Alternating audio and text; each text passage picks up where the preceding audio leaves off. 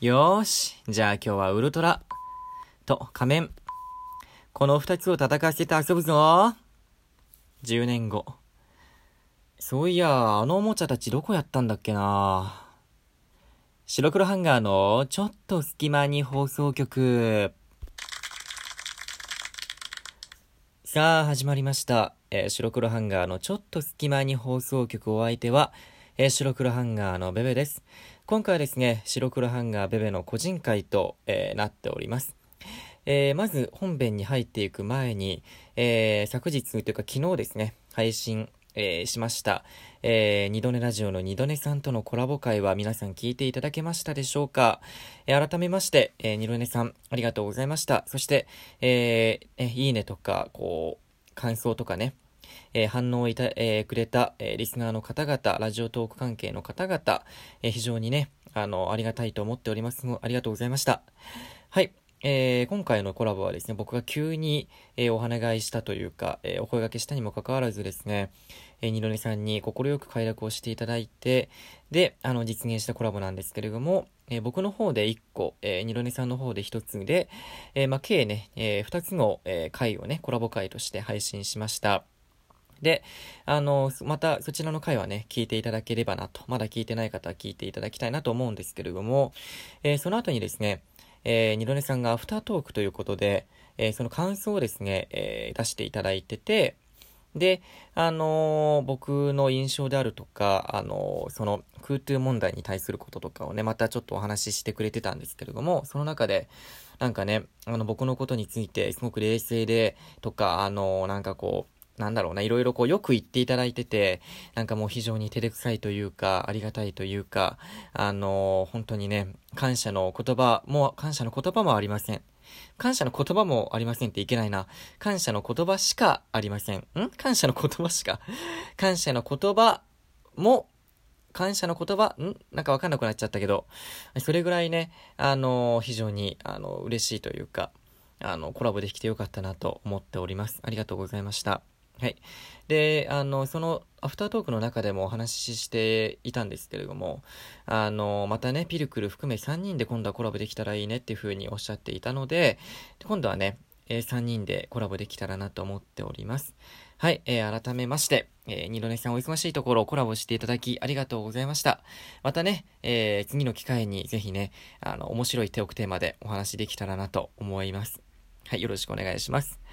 はい、ということで、えー本編に入っていきたいなと思うんですけれども、今回はですね、えーもう公開されたばかりのトイストーリー4についてお話をしていきたいなと思っています。はい。で、僕はまあ、ディズニーが大好きっていうのはまあ、えー非常にその、まあ、なんだろうな、ツイッターではすごく有名、なんて有名じゃなくて、ツイッターではもう、あの、非常にそれはもうアピールしてるというか、あの、出ちゃってると思うので、あの、皆さんご存知だと思うんですけれども、もうね、好きすぎて、えー大学のね、卒論の、えーテーマをディズニーにしてしまうというね、あの、ぐらい、えーめちゃくちゃ好きなんですが、今回はですね、あの、僕は本日、えートイストーリー4を見てきまして、で、あの、物語のネタバレは、あの、極力なしというか、ほぼなしかな。えーネタバレはなしで、あの、トイストーリー4の、えー感想というか、えー感じたことをね、お話ししていきたいなと思っています。はい。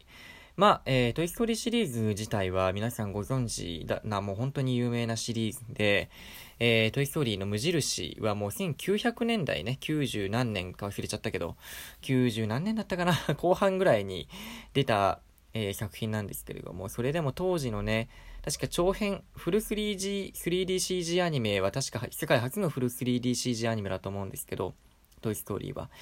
それぐらいね、あの当時、今見てもまあ、すごく、えー綺麗な CG を使って、あの、世界的にも有名になった作品ですよね。で、まあ人気作品になって、えー今3まで、えーできてて、今回4が新しく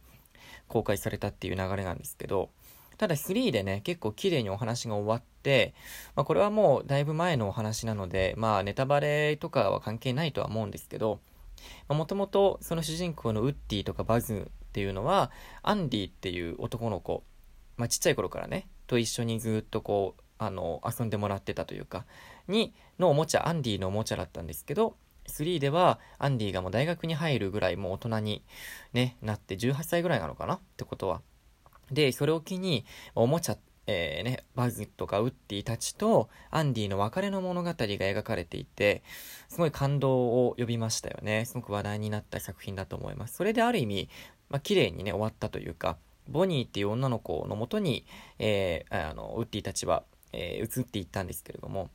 でそれで今回の方はその続編、つまりまあボニーのお家とかボニーの家族と、まあ、アンディじゃないや、ウッディたちのね、お話になるんですけど、まあ、今回はね、あの、まず僕が、まあ、見たときに、まあ、その最初のシーンね、を見たときに感じたのは、まあね、もうグラフィックがまあ非常に綺麗でしたね。あのもう実写かと思いましたね、正直。うん。あの、ウッディたちの、あの、その CG っていうのは、あ、まあ、そのあまりにも例えば綺麗になりすぎちゃうと、ちょっとまあ、あの、印象が変わりすぎちゃうってこともあって、多分抑え気味だと思うんですけど、その、お家の感じとか、その背景の 3DCG っていうのかな、がめちゃくちゃ綺麗で、水の表現とか、その、まあ、泥水の表現とか、雨の表現とか、すごく綺麗で、いやもう、これ、まあ、実、ある意味実写を超えてるんじゃないかなっていうぐらい綺麗でしたね。うん。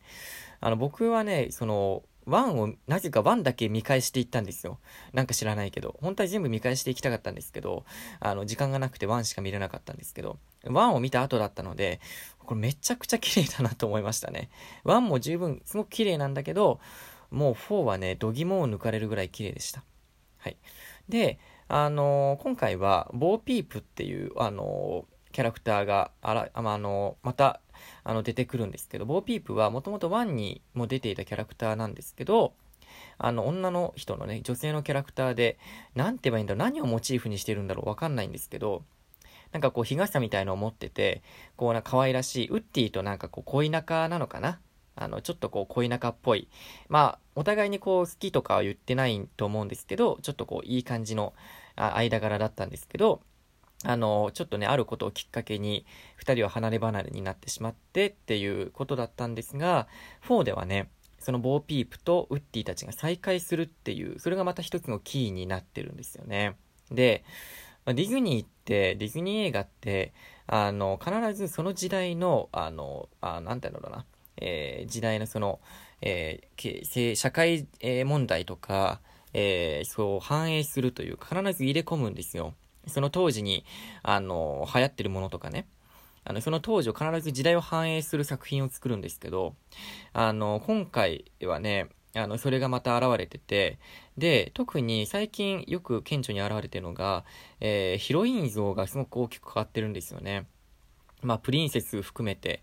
あのー、昔の白雪姫とか、あそういった類の、あの、ディズニープリンセス、ヒロインっていうのは、王子様をこう待ってたんですよね。ずっと。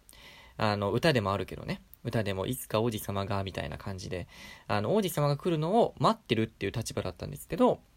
あの、最近のディズニー映画、特に塔の上のラプンツェルあたりからは、あの、非常にね、それがまた変わってきてて、現代のちょっとこう、なんて言うんだろうな、えー、女性像というか、あの、おあの、すごく反映していて、あの、自分がこう、王子様が来るのを待ってるんじゃなくて、自分から行動していくっていう、自分から外に出ていくっていう、よりアクティブな、えー、女性に描かれてることが多いんですよね。うん。で、あの今回の作品で言うと、まあ、ヒロインがある意味ボーピープに当たるのかなと思うんですけど、あのボーピープも無印の頃はもうちょっとね、こうなんか、まあ、なんだろうな、あの、女性っぽい、その当時の女性っぽい感じの描かれ方をしてたんですけど、あの、今回のボーピープはすごくね、あの、自分からどんどん行動していくような、こう、逆にウッディたちをこう、なんかこう、なんかなんだろうな、引っ張っていくようなキャラクターになってて、なんかこう、現代のね、強い女性像というか、を、これは反映してるんだろうなっていうふうに思いましたね。ディズニーってそういうところ必ず入れてくるので、あの、そういったね、楽しみ方もあるのかなと思います。うん。で、あのー、それもいいんですけど、まあ、今回の作品の、まあ、終わり、つまり、えー、クライマックス、終わり方っていうのは非常にね、あの、賛否をなんか巻き起こすんじゃないかなとも思っています。っていうのも、あの、僕が映画を見た後に、こう、周りの反応とかを見てると、まあ、基本的にはほとんど、まあよかったね、みたいな、泣けたねっていう作品が多くて、僕もすごくいい作品だなと思ったし、あの、いいっていう評価が大半を占めてると思うんですけど、ただ、今までのすごく、えー、トイストーリーファンとか、すごく情熱を持って追っかけてきたファンにとっては、納得できない人ももしかしたらいるんじゃないかなっていう感じのね、えー、終わり方になってるんですよね。まあなんかみんながみんな、えー、こう大手を振ってハッピーエンドでよかったねって言えるような終わり方じゃないというか、うん、ちょっとこう、うん、なんか胸がキュッとなるようなね終わり方なので、まあ、あの、それはぜひね、劇場で見ていただきたいなと思うんですけど、あの、ただね、まあ、あの、僕は結構映画館では、あの、泣き、泣くときは泣くし、あの、笑うときは笑うしっていう、結構その感情を、あの、映画館で周りが人がいるから泣くのやめようとかいうタイプではなくても、泣くときは泣こうっていうタイプなんですけど、今回もね、非常にあの、ポップコーンを食べながら ポップコーン必ず僕買うんですけど、ポップコーンを食べながらね、あ涙がこう、ちょっとこう溢れて、うん、そろそろもう流れ出ちゃうかなぐらいのとこまで、えー、行きましたね。うん、それが、やっぱね、だって、なんかこう自分とおもちゃのことをね、思い出すんですよね。僕も子供の頃におもちゃと遊んでて、で、今、ね、もう思い出すことほとんどないけど、あの、おもちゃたちはきっと、あの、寂しく思ってるんだろうなとか、こういう風に考えてるのかなとか考えると、すごいね、ちょっと切なくなるというか、またおもちゃを引っ張り出してちょっとこう、触ってみたくなるかなっていう風にね、思うんですよね。というわけで今回はトイストーリー4についてお話をしてきました。えー、できればね、1から3まで、えー、全部ね、えー、見た方がいい、見てから行った方がいいと僕は思います。で、今、トイストーリー4のね、一番くじがやってるんですよ、セブンイレブンで。でね、そのくじもね、すごくね、良くて、僕はさっきね、セブンイレブンを2軒回ってきたんですけど、雨の中、あの、あんまりいい結果を得られなかったので、また挑戦しようと思います。はい。えぜひね、劇場まで足を運んでみてはいかがでしょうか。お相手は、えー、白黒ハンガーのベベでした。ぜひね、見てくださいね。じゃあね。